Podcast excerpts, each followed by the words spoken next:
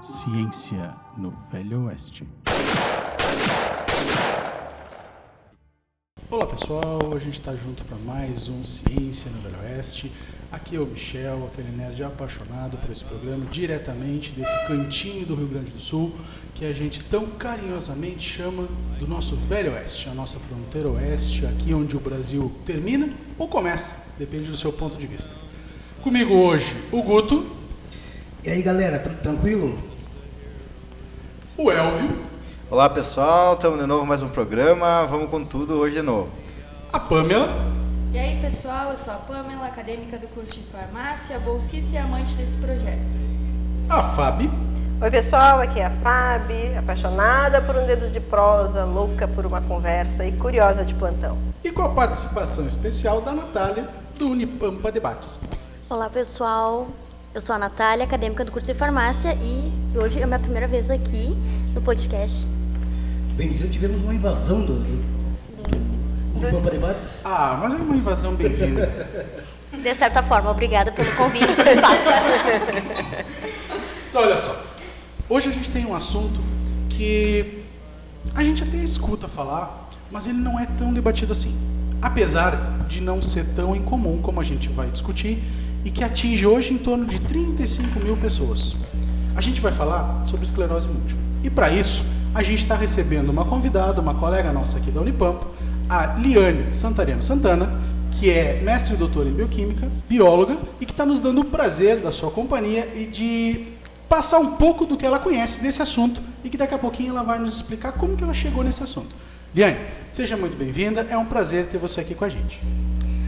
Olá, obrigado Michel, pessoal, pela oportunidade da gente poder estar falando desse assunto e espero que a gente tenha um programa bem, bem bacana e possa dar informação para o pessoal aí. Então, acho que para a gente poder situar quem está nos escutando, aqui a gente já, já sabe, mas para quem está nos ouvindo entender um pouquinho melhor, explica para o pessoal como, qual é a tua relação, uh, a tua relação com a esclerose múltipla.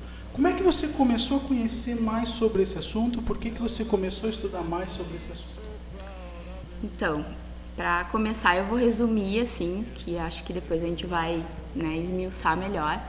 Mas em fevereiro de 2017, eu recebi o diagnóstico né, de esclerose múltipla. Eu sou portadora da doença. E com o diagnóstico em mãos, eu pensei, tá, e agora, né? Como o Michel falou, pela minha carreira acadêmica, eu conhecia o que, que era a doença, mas eu não sabia como vivia um portador de esclerose, nem como que era o tratamento, né? qual era o prognóstico. Então eu resolvi que eu ia fazer de tudo para ter a melhor qualidade de vida possível dentro dos meus limites, mas também para estudar, saber né, o que, que eu poderia fazer, o que, que eu poderia aprender com isso e disseminar informação. Porque eu pensei, se eu que sei um pouquinho, né, o que, que ela é, pelo menos, tô cheia de dúvidas aqui, né, quero saber o que, que eu faço agora, como é que vai ser, né, o que que, como é que vai ser o tratamento, o que, que vai ter na minha vida daqui por diante. Imagina uma pessoa que não tem nenhum conhecimento ou muito pouco conhecimento. Deve ser um choque, né? inicialmente.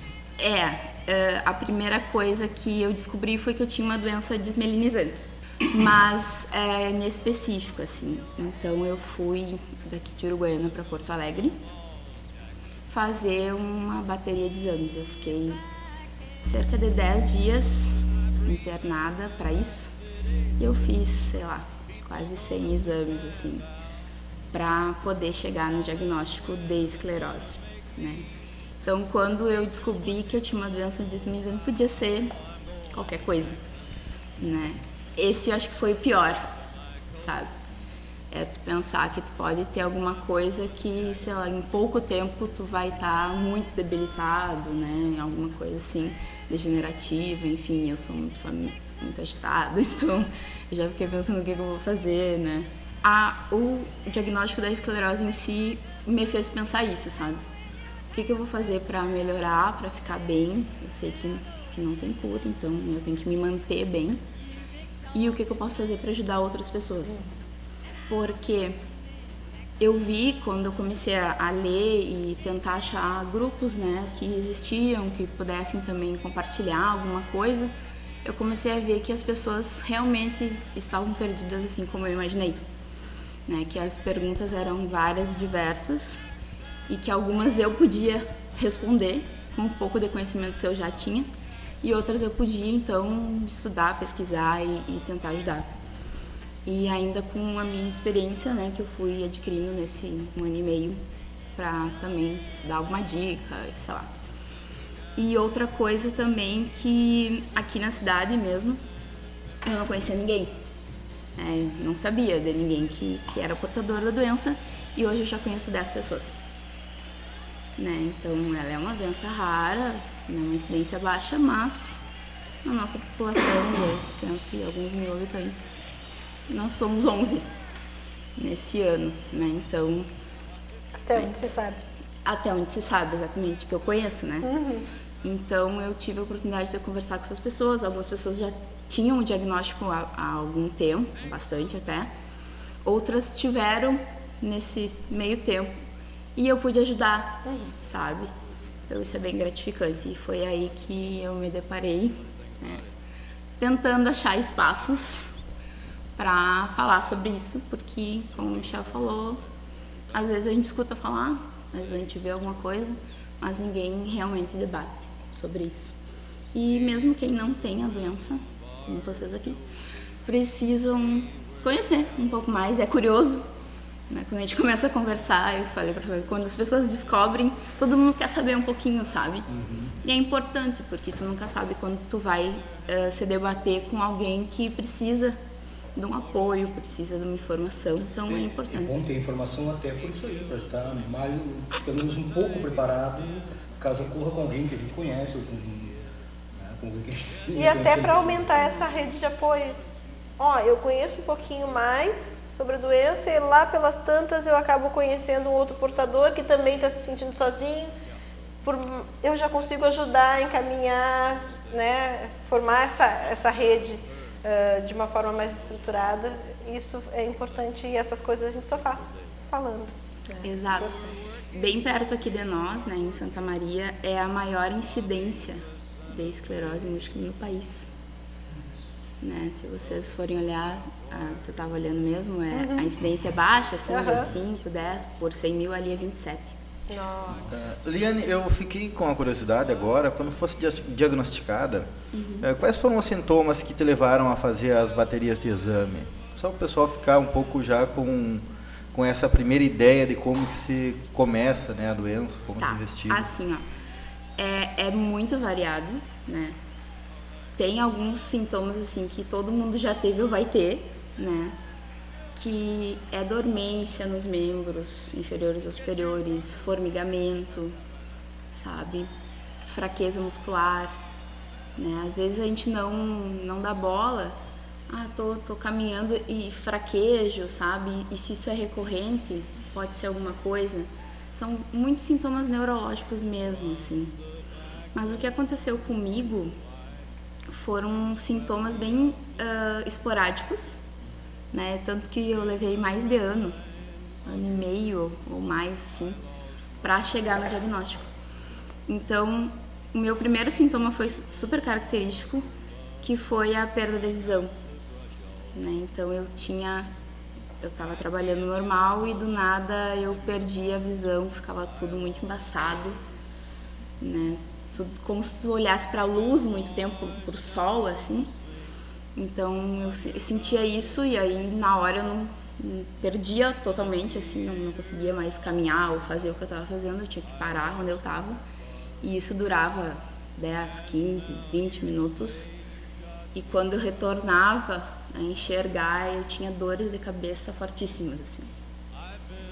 Eu fui no oftalmo, eu fiz vários exames para investigar o nervo óptico e tal. Né? Cheguei a fazer um tratamento para cristais na retina, né? então eu durante os sintomas eu fui tratando coisas pontuais, assim, e eu melhorei. Né? Então passou. Só que depois eu tive uma paralisia no braço esquerdo, assim, eu estava almoçando e eu daqui um pouco não consegui mais segurar o talher. Né, Adormeceu, a dormência foi subindo até o ombro e eu não tinha mais coordenação do braço nenhuma. Ah, na época a mãe até se assustou que eu tava tendo um infarto, né? Porque Primeira ela, coisa né, que eu pensaria. foi vindo e eu fui, fui, fui para Unimed, para atendimento. E aquilo demorou, ninguém sabia o que, que era, o que estava acontecendo. Eu fui ao médico e fui tratada para síndrome de túnel do carpo. Nossa. É, porque, né, alguma coisa no meu braço estava comprimindo o movimento da minha mão e tal. Mas eu posso ver que, é, desculpa te interromper, mas já, já fazendo lá dentro que a gente estava falando, Voltou. você você está com o movimento novamente. Então quer dizer que pode se recuperar um movimento. Sim. E foi isso esporádico, foi aquele, aquele momento. Ah, é, foi, durou uns dois meses, assim, Uhum. né, eu fiz fisioterapia, fiz vários exames, nada, não foi acusado nada, fui tratado para isso. E aí um dia melhorou. E aí foi melhorando, né, aos poucos. E eu retornei, né, eu tenho algumas sequelas. Eu não tenho a visão periférica, eu não tenho sensibilidade embaixo dos pés. Eu ando com a ponta do pé e o calcanhar, porque o meio do pé eu não sinto. Então eu já desenvolvi uma técnica de andar assim, que a, a minha fisioterapeuta diz que é, é pé de passarinho, porque eu ando sempre assim. Deu uma pontinha. É. Então, algumas sequelas fica, sabe, desses vários sintomas. Mas é porque eu tenho um tipo de, de esclerose, que é chamada recorrente remitente, que dá um surto e passa.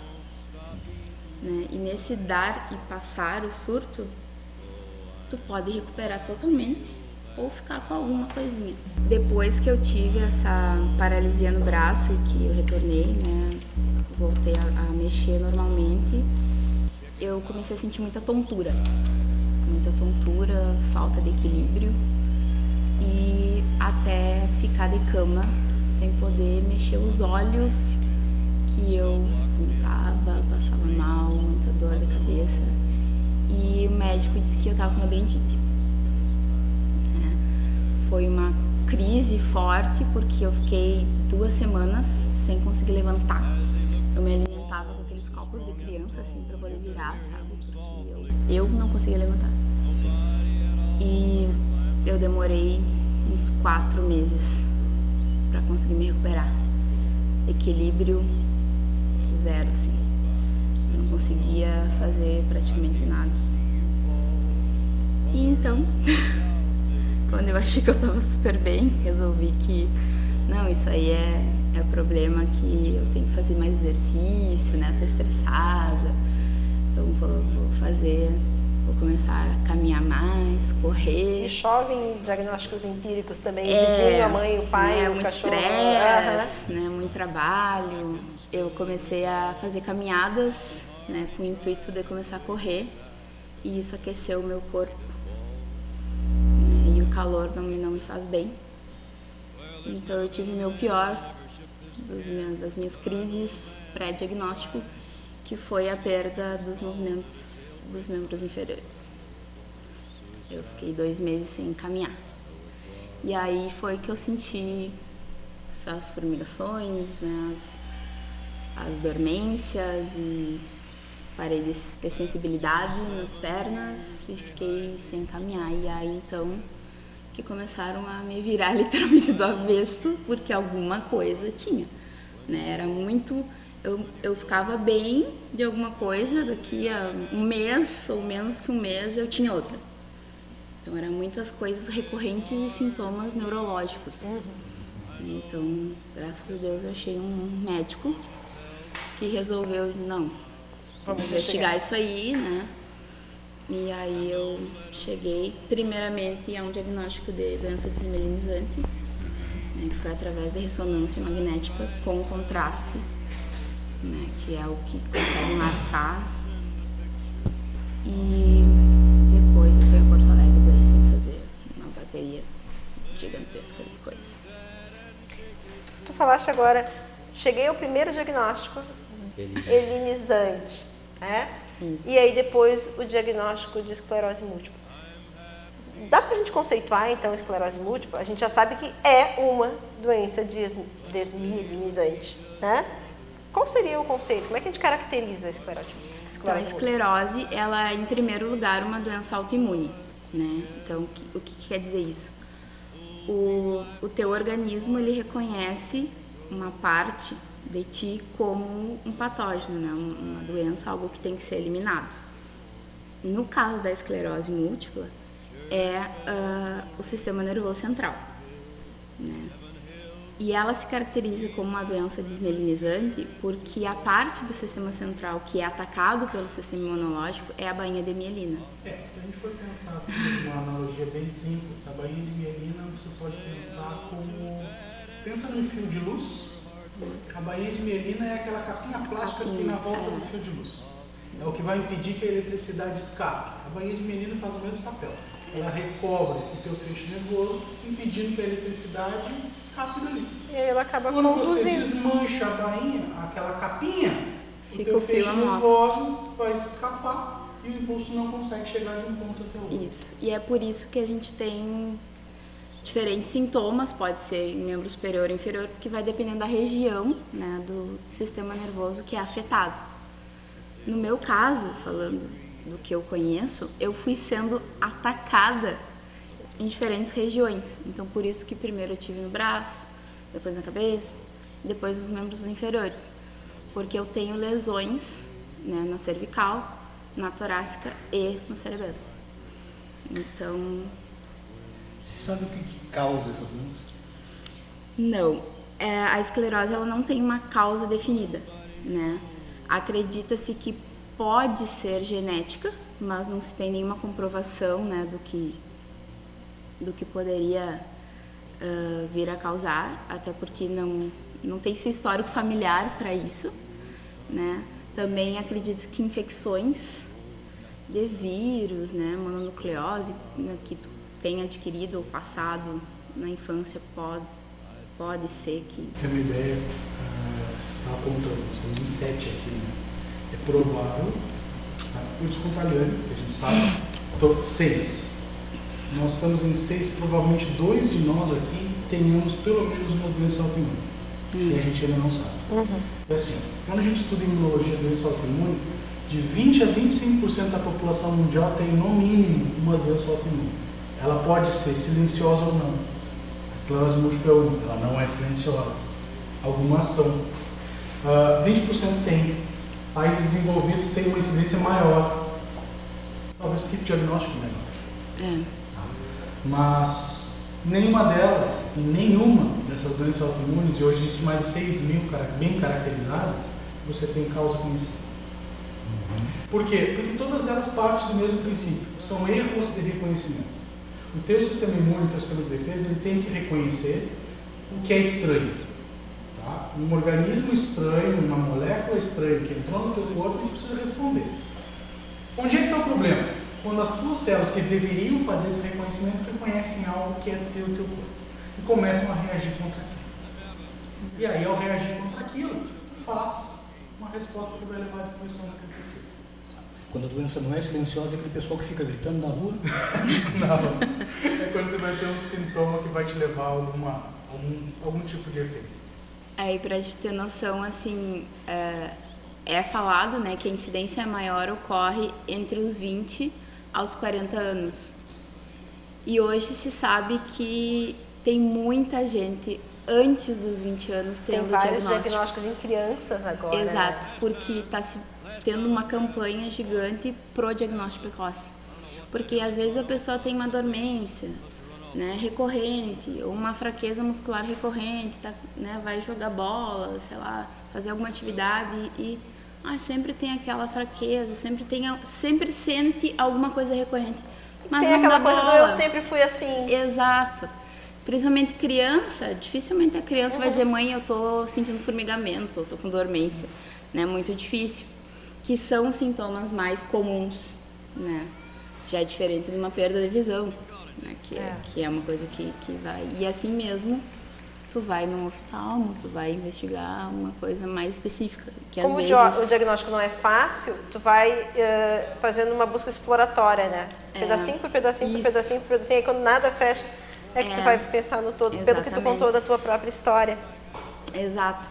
Então é, é feito assim, é dito, né? Essa faixa etária, mas hoje se sabe que existem pessoas com muito menos idade que isso É, já. eu li alguma coisa a, a esse respeito que também, talvez, por se estar falando mais sobre o assunto, de ter, se ter mais esclarecimento sobre a doença, Uhum. se começa a investigar mais também justamente por isso. Porque antigamente a questão do erro de diagnóstico era maior. Então, embora ainda se estabeleça aquela faixa entre 20 e 40 como a de maior prevalência, o número de diagnósticos em crianças e adolescentes tem aumentado bastante. aumentado. E em pessoas acima dos 59 também, né? É, a- é estudado, né, dito em alguns estudos que chega uma idade, digamos assim, em que a esclerose ela dá uma estacionada, né? Então é difícil alguém com mais de 60 anos ter o diagnóstico, Aham. sabe? Porque segundo os especialistas, ela vai chegar numa uma, uma faixa etária que ela no vai platô. estabilizar, Uhum. né? Ela tem um platô. Então é muito difícil. Aham. Mas acontece. Acontece pessoas terem o diagnóstico depois dos 40. Bom, né? tanto é que o número Acontece. de diagnósticos tem aumentado ano a ano, ano, a ano né, pelo que Exato. eu tenho visto nos números. né.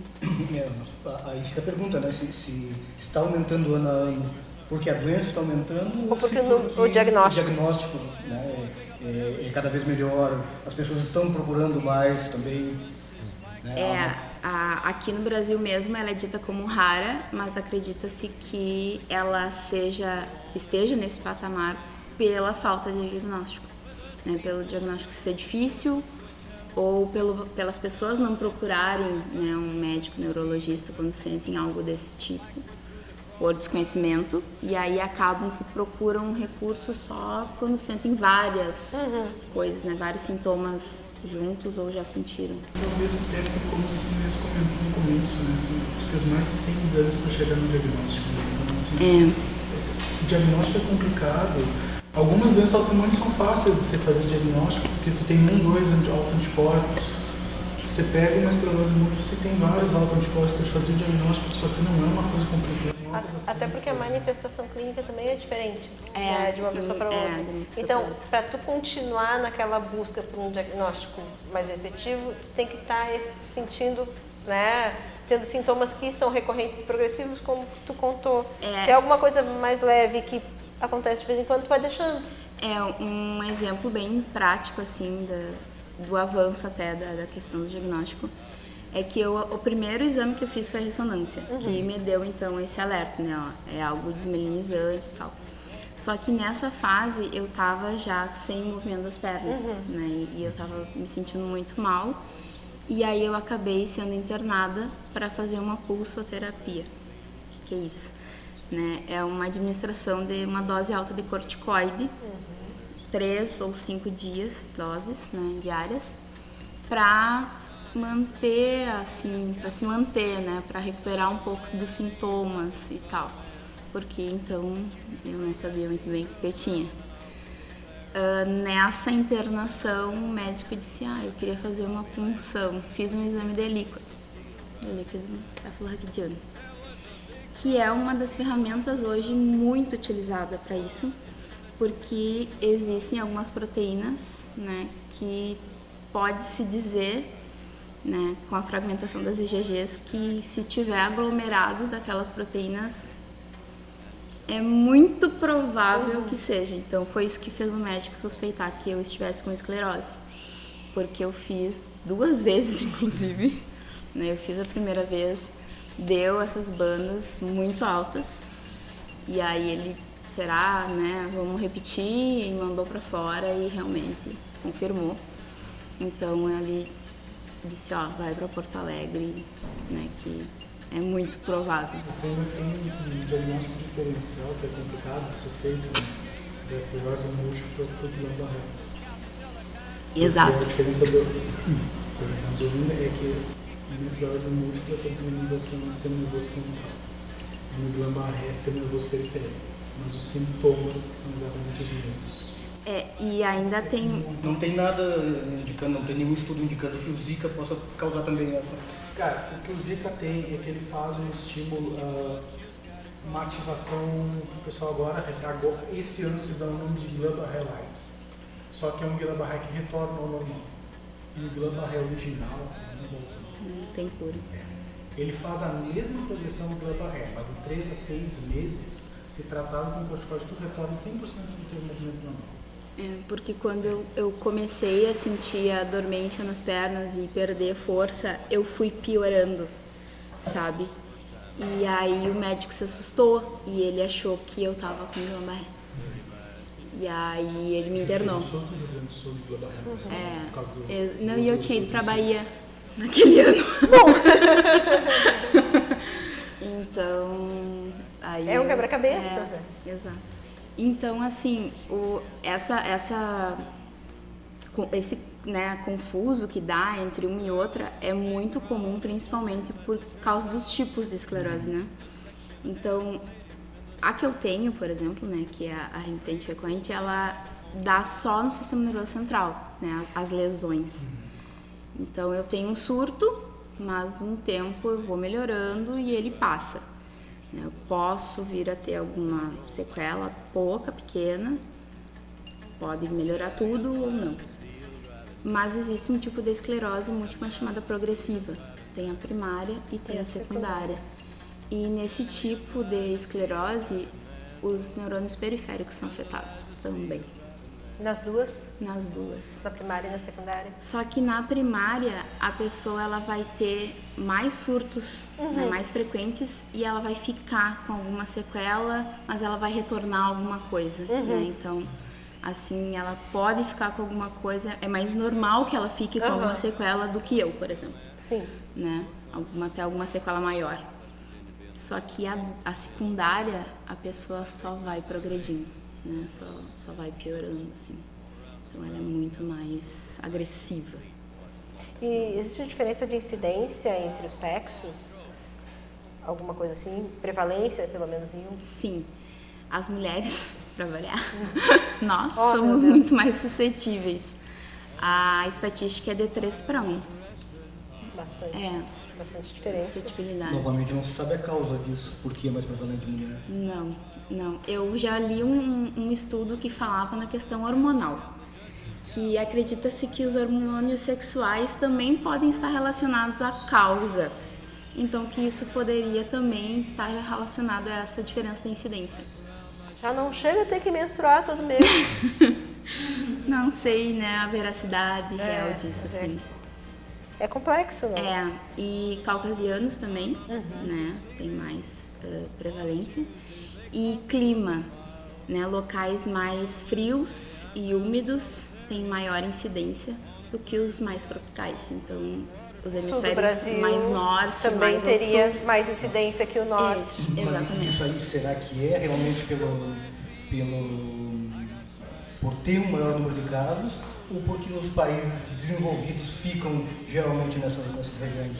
Eu acredito que na parte norte do mundo, né, no hemisfério norte, isso sim é uma realidade, né? Então lá o pessoal tem um diagnóstico muito mais precoce, tem muito mais ferramentas, então eles têm muito mais conhecimento. América né, do Norte e incidência. Europa são os locais com maior incidência no mundo. E inclusive os, os países mais frios da Europa. É, é inclusive tem uma diferença de incidência entre os Estados Unidos e o Canadá. É? O Canadá tem muito mais, se Sim, tu for olhar é o tempo todo. pela diferença de clima. É. Eu, eu dei uma olhada no mapa de distribuição ah, que a Associação Brasileira de Esclerose Múltipla né, lançou lá em 2015. E quando eu olhei inicialmente, eu tinha visto essa questão do clima. Aí eu olhei e os países que têm a maior incidência têm a questão do clima, mas são casualmente os mais desenvolvidos. É. E aí eu fiquei me questionando, será que é só a questão do clima? Aí depois a gente conversou um pouco, pensou, não, mas pode ser a questão do diagnóstico É, também. Os mais coisas. desenvolvidos têm ah, uma tecnologia mais disponível, já estão mais acostumados a tratar sobre o assunto também. Então acho que isso corrobora. É, acho que sim. Tanto é que os países lá da África, na sua costa oeste e na, e no, na África Central, não tem nem registro. É, lá é bem mais complexo, né? Essa, essa Mas se a diferença entre o Canadá e os Estados Unidos né, em incidência, é, parece realmente ser. Né? É, isso Eu tenho um amigo, por exemplo, que mora no Canadá, o Nihad, até um abração, Nihad, que vai ouvir esse programa com certeza. É, ele me disse que na cidade onde ele mora, por exemplo, só tem duas estações, que é o inverno e a estação ferroviária.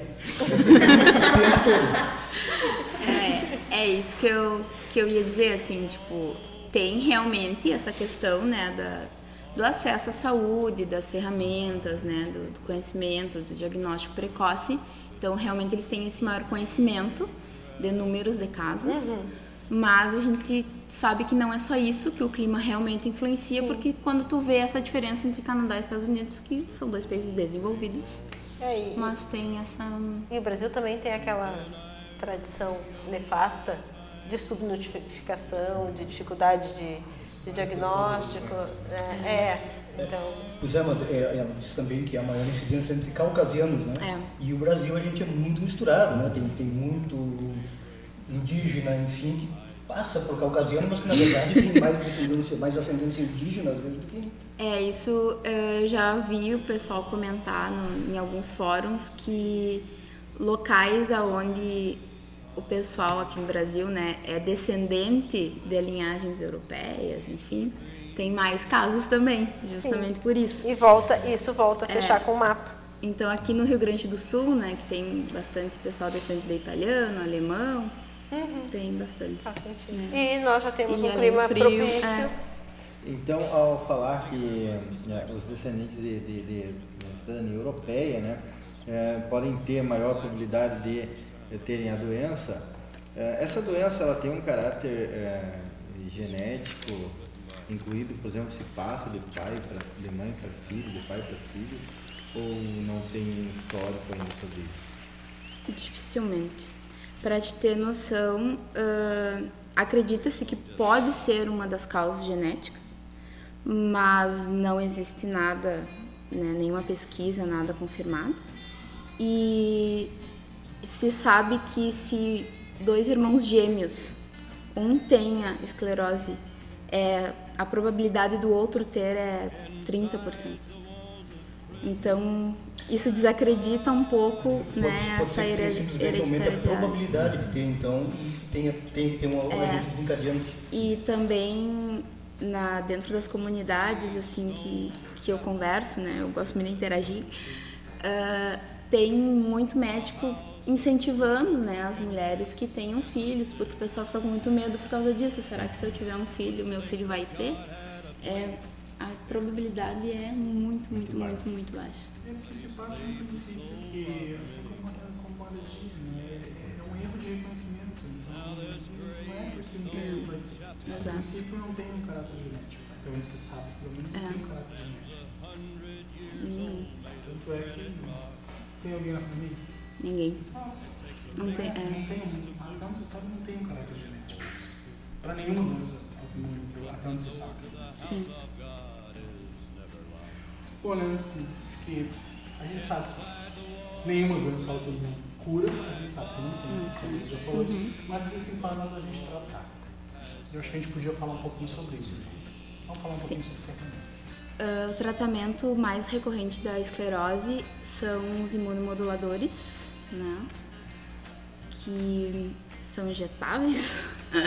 então, são vários hoje no mercado, graças a Deus. Né? E isso é uma coisa muito nova, porque há cerca de 20 anos né, para trás não se existia essa opção né, nenhuma. Então hoje a gente já tem uma gama muito grande de medicamentos possíveis e aplicáveis a diferentes pacientes, assim como ela ocorre diferente em cada um de nós. Né? Então isso é muito bom. E é muito importante, porque isso ajuda a manter né, os surtos ali regulados. Como a já falou, não tem cura, mas ela é passível de controle. né? Então, prim- o primeiro recurso é a medicação para controlar né, o, a quantidade de surtos. Eu, graças a Deus, sou muito sortuda, não devo pecado. né, a primeira medicação que eu testei deu certo, né? Eu tô com ela até hoje. Parece que ela vai sair do mercado, a gente está esperando manifestação do laboratório se vai descontinuar ou não para trocar, porque né, tá ok. Então, como diz o meu médico, em time que tá ganhando a gente não se mexe. Mas, uh, além da medicação, é muito importante várias coisas associadas, assim, né? Para a qualidade de vida. Então, alimentação, tem muito, muita alimentação funcional, né? Questão de alimento que é inflamatório, que não é, que né, vai te ajudar com. Eu, por exemplo, com a fadiga, então eu uso muita pimenta, muito termogênico, né, muito alimento que dá uma acelerada, porque de manhã a gente não, não tem vontade nenhuma. Porque a fadiga é um sintoma assim, ó, que te abraça, ela vive contigo o resto da vida. Uhum. Então, se uma pessoa normal tem um cansaço, a gente tem dez vezes mais, uhum. sabe? Bem difícil. Então, tudo, tudo é uma adaptação, né? Fisioterapia eu brinco com a minha fisioterapeuta que que ela vai se livrar do marido, não vai se livrar de mim, porque é um casamento. Então, fiz sempre exercício físico, muito importante, porque a gente tem que estar tá fortalecido, musculatura fortalecida. Até hoje eu estava eu tava conversando com uma menina num dos fóruns e aí ela estava dizendo que teve diagnóstico há dois meses e que o médico disse que ela deveria fazer uma atividade física, ela não sabia o que fazer. Porque ela tinha medo, né, de fazer academia e será que não era muito peso ou era muito agito ou ela tinha medo de passar mal de novo. Então, a minha dica, assim, até falei, né, mandei para ela, assim, é que é muito importante, porque a gente precisa se fortalecer. Tu nunca sabe quando tu vai fraquejar de novo, né? Tu vai ter uma falta de equilíbrio, ou, né? uma fraqueza muscular e tu precisa te carregar. Então, tu tem que achar uma modalidade que tu goste, que tu te sinta bem e um profissional, sabe, bom. Seja educador físico, fisioterapeuta, né? Alguém que tu consiga explicar, né, a tua situação, que respeite teus limites, porque, tipo, eu vou na clínica todos os dias. Eu faço pilates, eu faço funcional, eu faço fisioterapia todos os dias. Tem dias que eu tô com dor, tem dias que eu tô fadigada, tem dias que eu chego de arrasto, né? Mas a minha fisioterapeuta disse: não, hoje a gente vai fazer uns exercícios de analgesia, só alongamento. Como é que tu tá? Não, hoje eu tô bem, então hoje a gente vai treinar. Uhum. Né? Então tu vai de acordo com o teu limite, mas o importante é não parar quieto, sabe? Não, não ficar sem fazer nada. Eu imagino também que além do tratamento medicamentoso é, e com essas terapias complementares, aquelas que primam a tua qualidade de vida, aquela saúde mental também são importantes, porque é uma mudança enorme na tua é, rotina. Isso também que eu ia comentar, assim, a questão da saúde mental é bem complexa, assim, porque a incidência de depressão é gigante, né? Ou de bipolaridade, como o pessoal fala, o pessoal esclerosado bipolar. Eu adquiri isso, né? Modulação de humor. Então tem dias que eu sei que eu tô terrível, assim, eu, eu sou grossa com as pessoas e eu me dou conta uhum. que eu tô sendo assim, sabe? E eu me dou, assim como eu me dou conta, eu penso, meu Deus, eu não podia ser assim, sabe? E, mas é. Tu não consegue controlar, sabe? É bem difícil. E principalmente quando eu me sinto mal ou eu tô com dor, eu não consigo fazer alguma coisa que me irrita. E aí eu fico mal-humorada, sabe? É uma coisa bem difícil. Então, um acompanhamento psicológico ou uma, uma terapia, até ocupacional, para te tirar um pouco disso, é bem interessante, sabe? Muito importante, tu, assim. Eu imagino que tu precisa daquela complementação de sentir momentos de prazer. Tu falou que a fadiga te acompanha todo dia. Às vezes tu acorda só cansado, às vezes tu acorda cansado e com dor. Então tu precisa de motivação extra. É.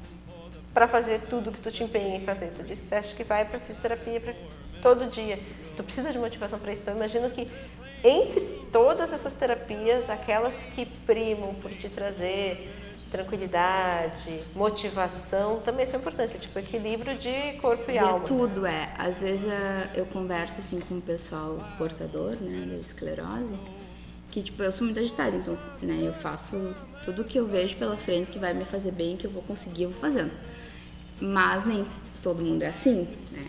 Eu tenho sequelas muito pequenas, né, de tudo que eu já já senti e graças a Deus tive muito pouca crise, né?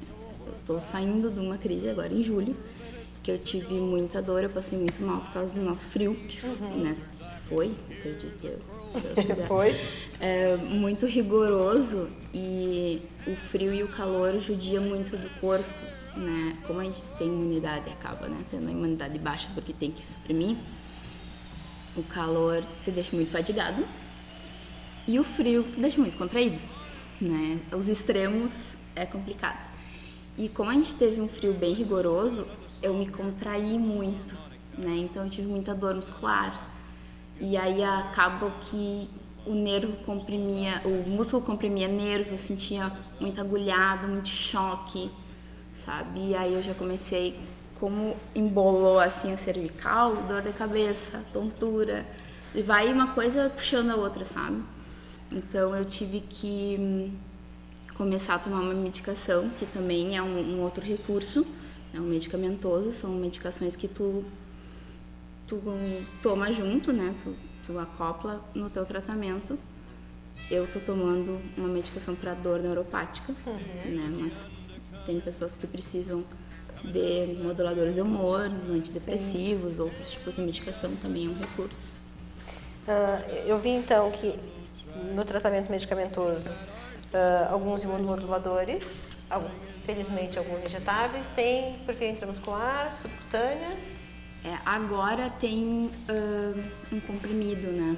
também. Eu vi Isso. alguma coisa desse tipo. O que eu queria te perguntar falando de tratamento? Eu sou farmacêutica, né?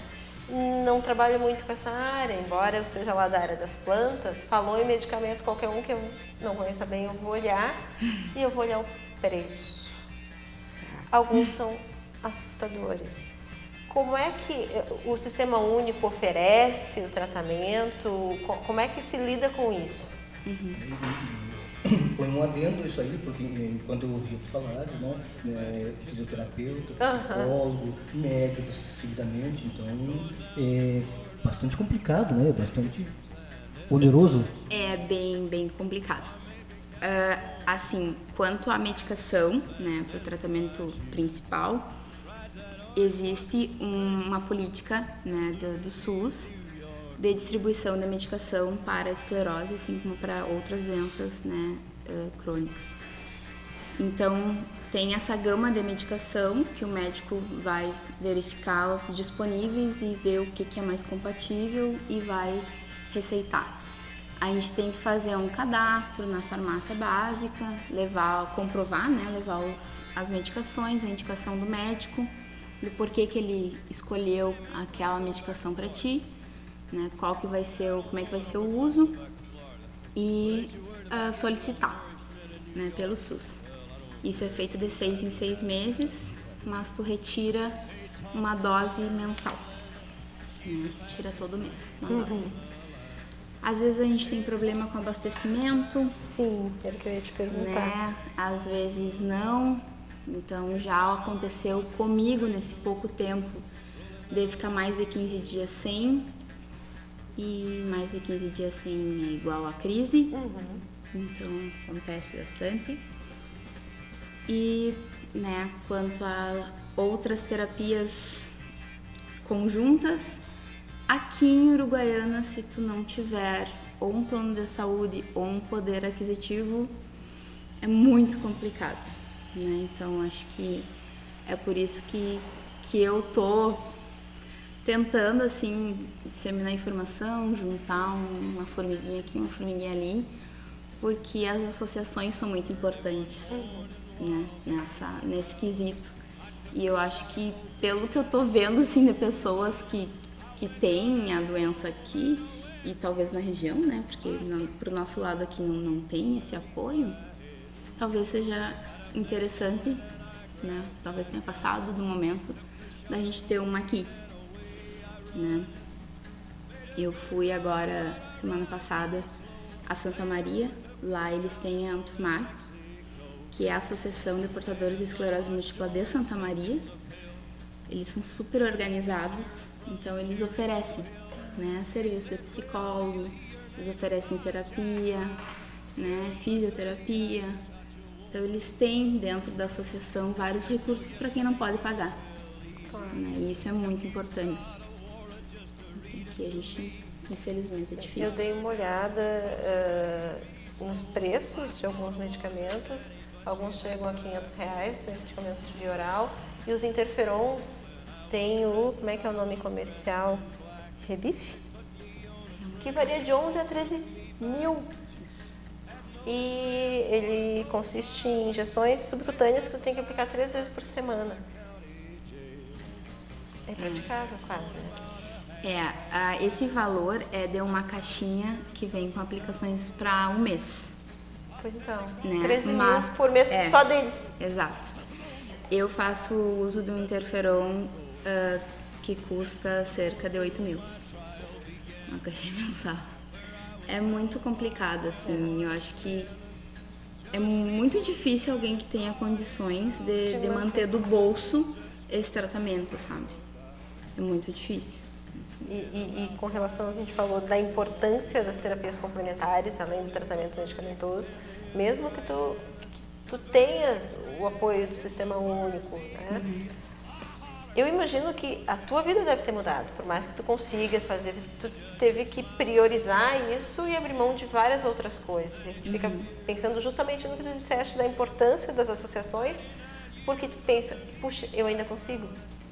É, eu Exato. tenho a opção de priorizar, Sim, eu sim. consigo.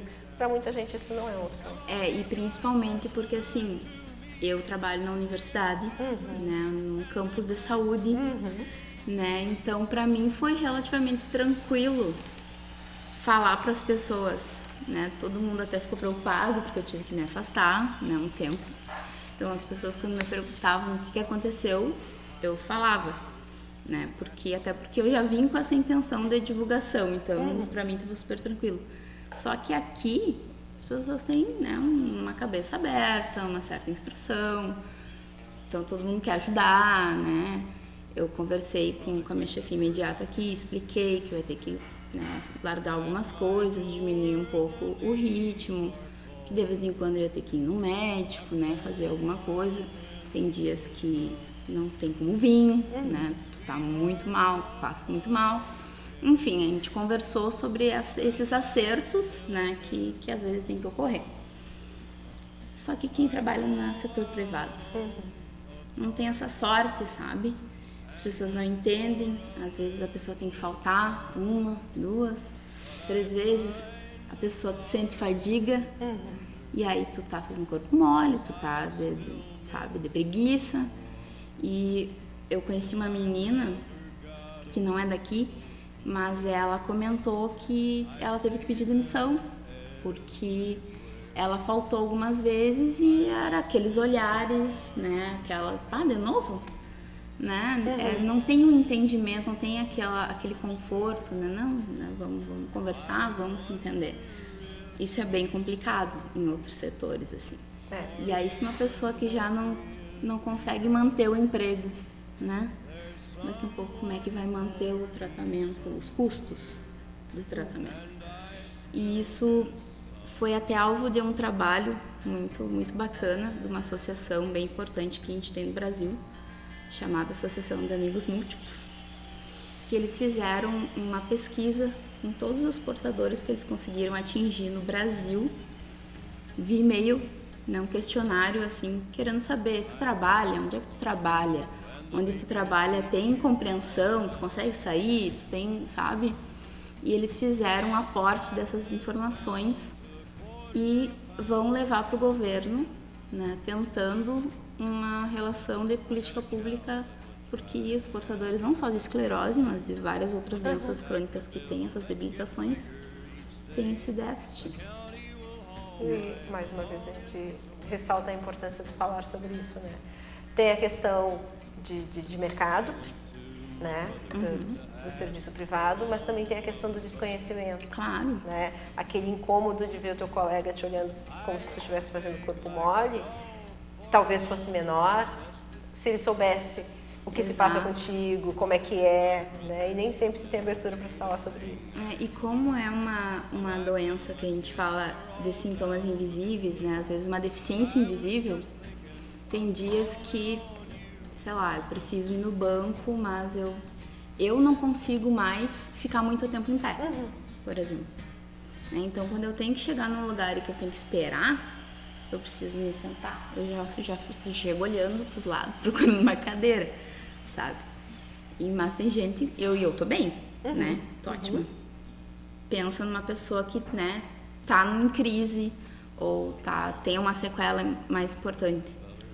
Então, às vezes, tu vai usar aquele lugarzinho prioritário, né? Ou uma fila, que na verdade a gente tem direito a isso, mas eu não aparento ser deficiente. Sim.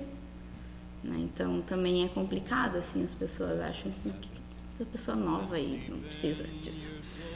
né? Então é, é um pouco de desinformação também, né? É aquele julgamento não empático de quem desconhece o assunto. Exato, exatamente. Bom, tu disseste que, é, é, e nós concordamos contigo, que a informação é tudo, né? É, existem, existem grupos que, que estejam divulgando essa informação, que estejam trabalhando isso no público em geral? Sim, isso é bem importante, assim, tudo que eu vejo eu vou compartilhando né, na rede social, que hoje é um- uma super ferramenta para isso. Mas a gente tem ah, a Sociedade Brasileira né, de, de Esclerose, que tem muita informação também atualizada. Ah, a gente tem essa Associação dos Amigos Múltiplos, que é a AMI, que é uma fonte assim, ó, maravilhosa, é uma a associação mais importante que a gente tem no Brasil de esclerose. Eles têm um grupo de blogueiros que eles chamam, a maioria das pessoas tem esclerose múltipla, então elas conhecem a realidade, buscam assuntos que, que são da importância de pessoas que convivem com a doença. E, e quando tu te cadastra, eles perguntam pra gente, sabe, tem interesse nisso, tem interesse daquilo, tem algum assunto, ah, dão oportunidade pra gente poder escrever alguma matéria, sabe, alguma coisa assim. E estão sempre com coisas científicas, sabe, porque isso também é importante, é, é a gente ver a veracidade da informação, né? Então é, um, é uma fonte ótima. A ABC Paulista, né, ou ABC, o local, eles têm uma, uma associação que é ABCEM, né, ABCEM, que também é maravilhosa. Eles têm muito trabalho ah, de palestras, de cursos, de treinamento. É uma pena ser tão longe, mas eles fazem assim a, a divulgação online, sabe? Fazem live, depois eles disponibilizam o link das palestras, então tem sempre um conteúdo assim bem importante sobre dor, sobre o sintoma X, como é que sabe, Ah, coisas bem bem da área acadêmica, assim, como é que funciona de uma forma simples, coloquial, dá para entender, sabe? Ah, na verdade, a gente tem 84 associações no Brasil. Então, todo o estado, né, não importa de onde a pessoa é, todo o estado do Brasil tem uma associação.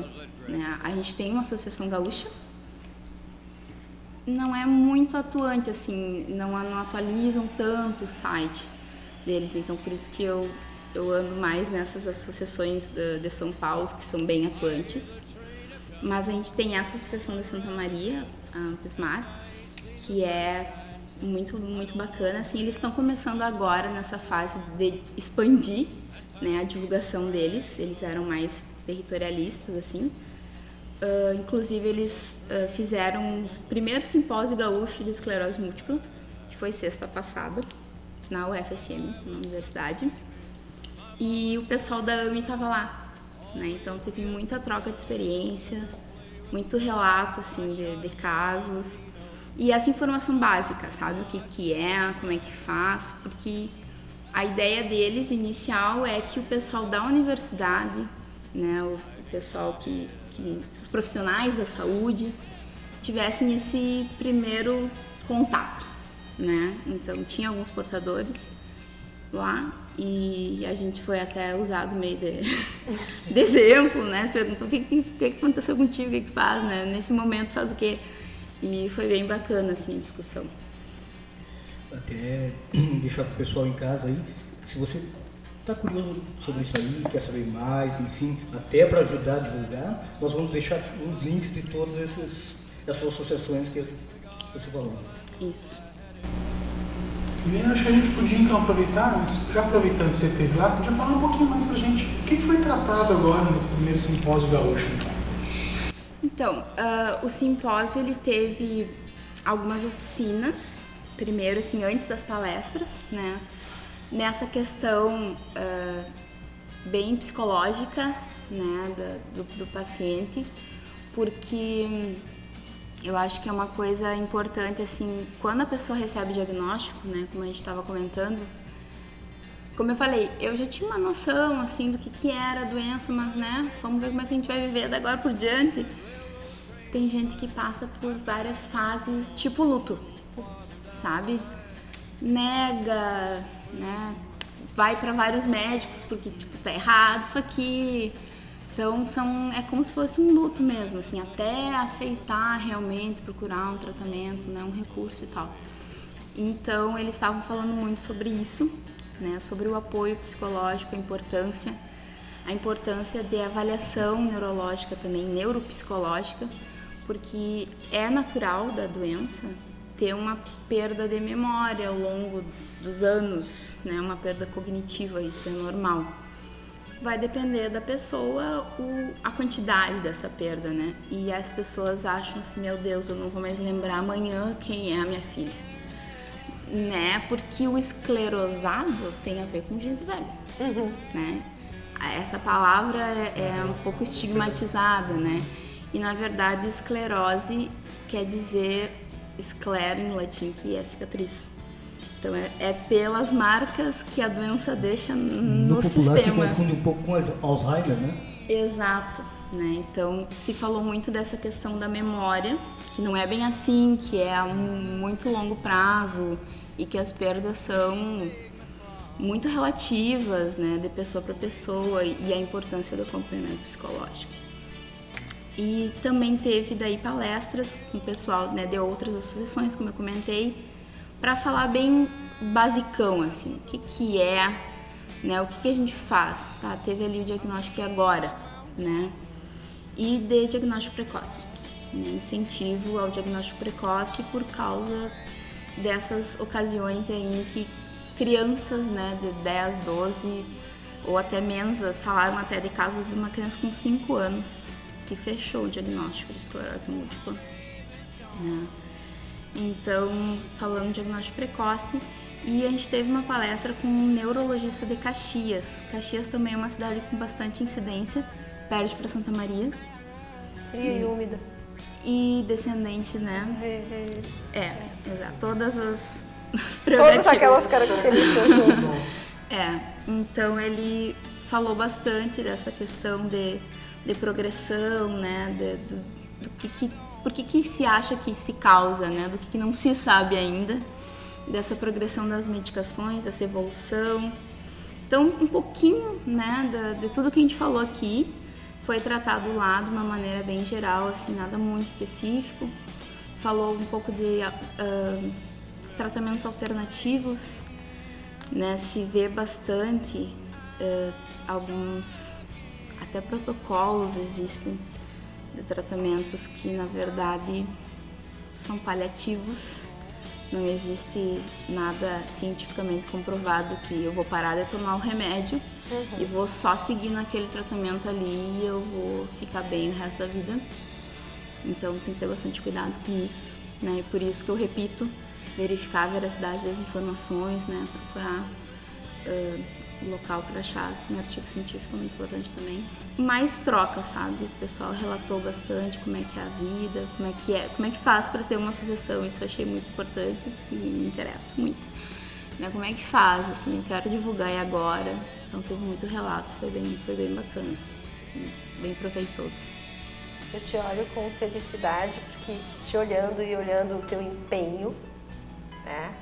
Em disseminar essas informações, eu já consigo vislumbrar a Associação de Uruguaiana. e conhecendo uh, a forma como tu trabalha e como tu tira as tuas ideias do papel, eu já vislumbro uma associação uruguaiana. Não, a gente vai. Eu, assim, todo. A gente tem uh, datas importantes, né? Durante o ano. Vou fazer uma propaganda. Uh, a gente está no Agosto Laranja, né? Que é um mês de conscientização, na verdade, e amanhã, dia 30, é o Dia Nacional da Conscientização da Esclerose Múltipla. Mas a AME, essa associação, né, que é a mais importante do Brasil, ela resolveu estipular o mês inteiro. Né? Então é o agosto laranja. E nesse mês, assim, o pessoal que é empenhado com isso faz, tenta, né, fazer atividades para conscientização, para divulgação e tal. E aí eu tento sempre fazer alguma coisinha a mais, sabe? Ano que vem vou tentar fazer uma coisa a mais. E assim eu vou indo.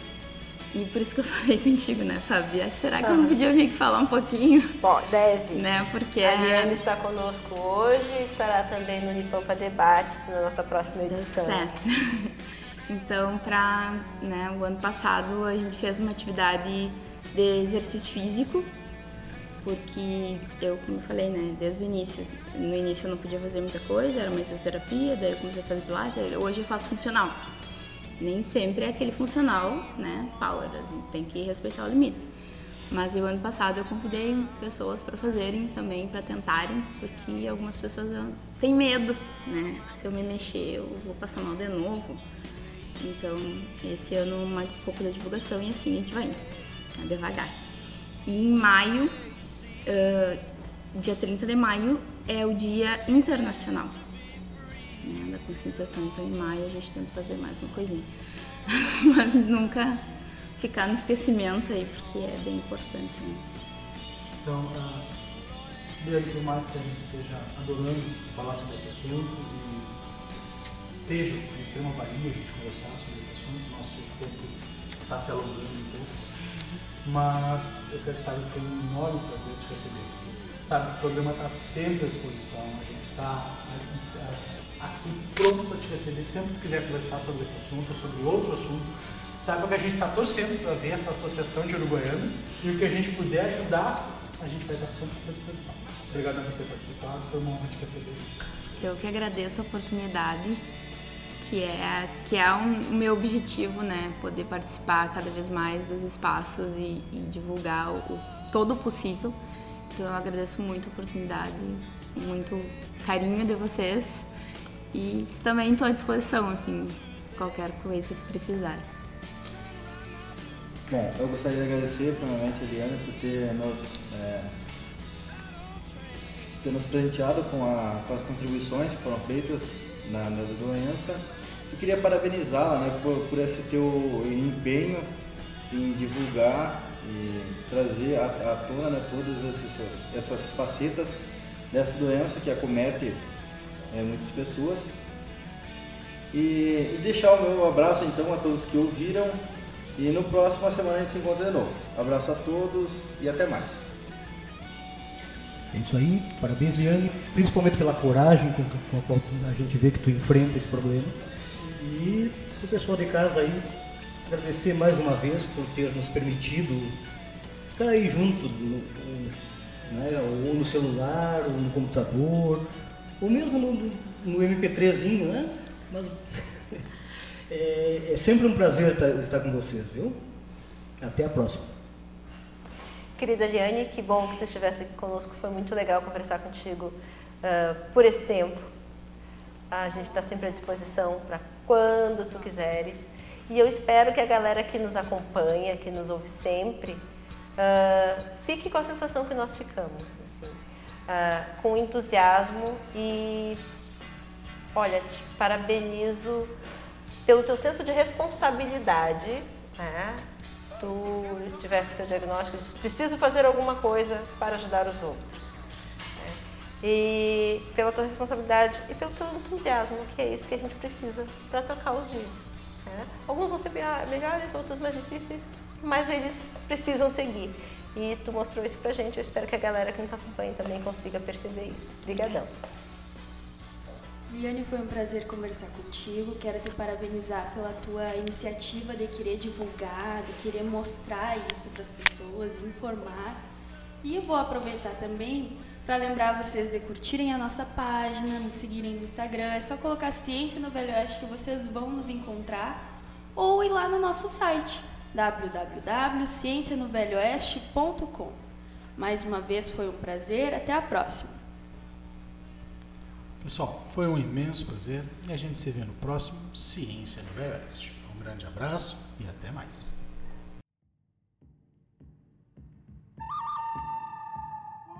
Ciência no Velho Oeste.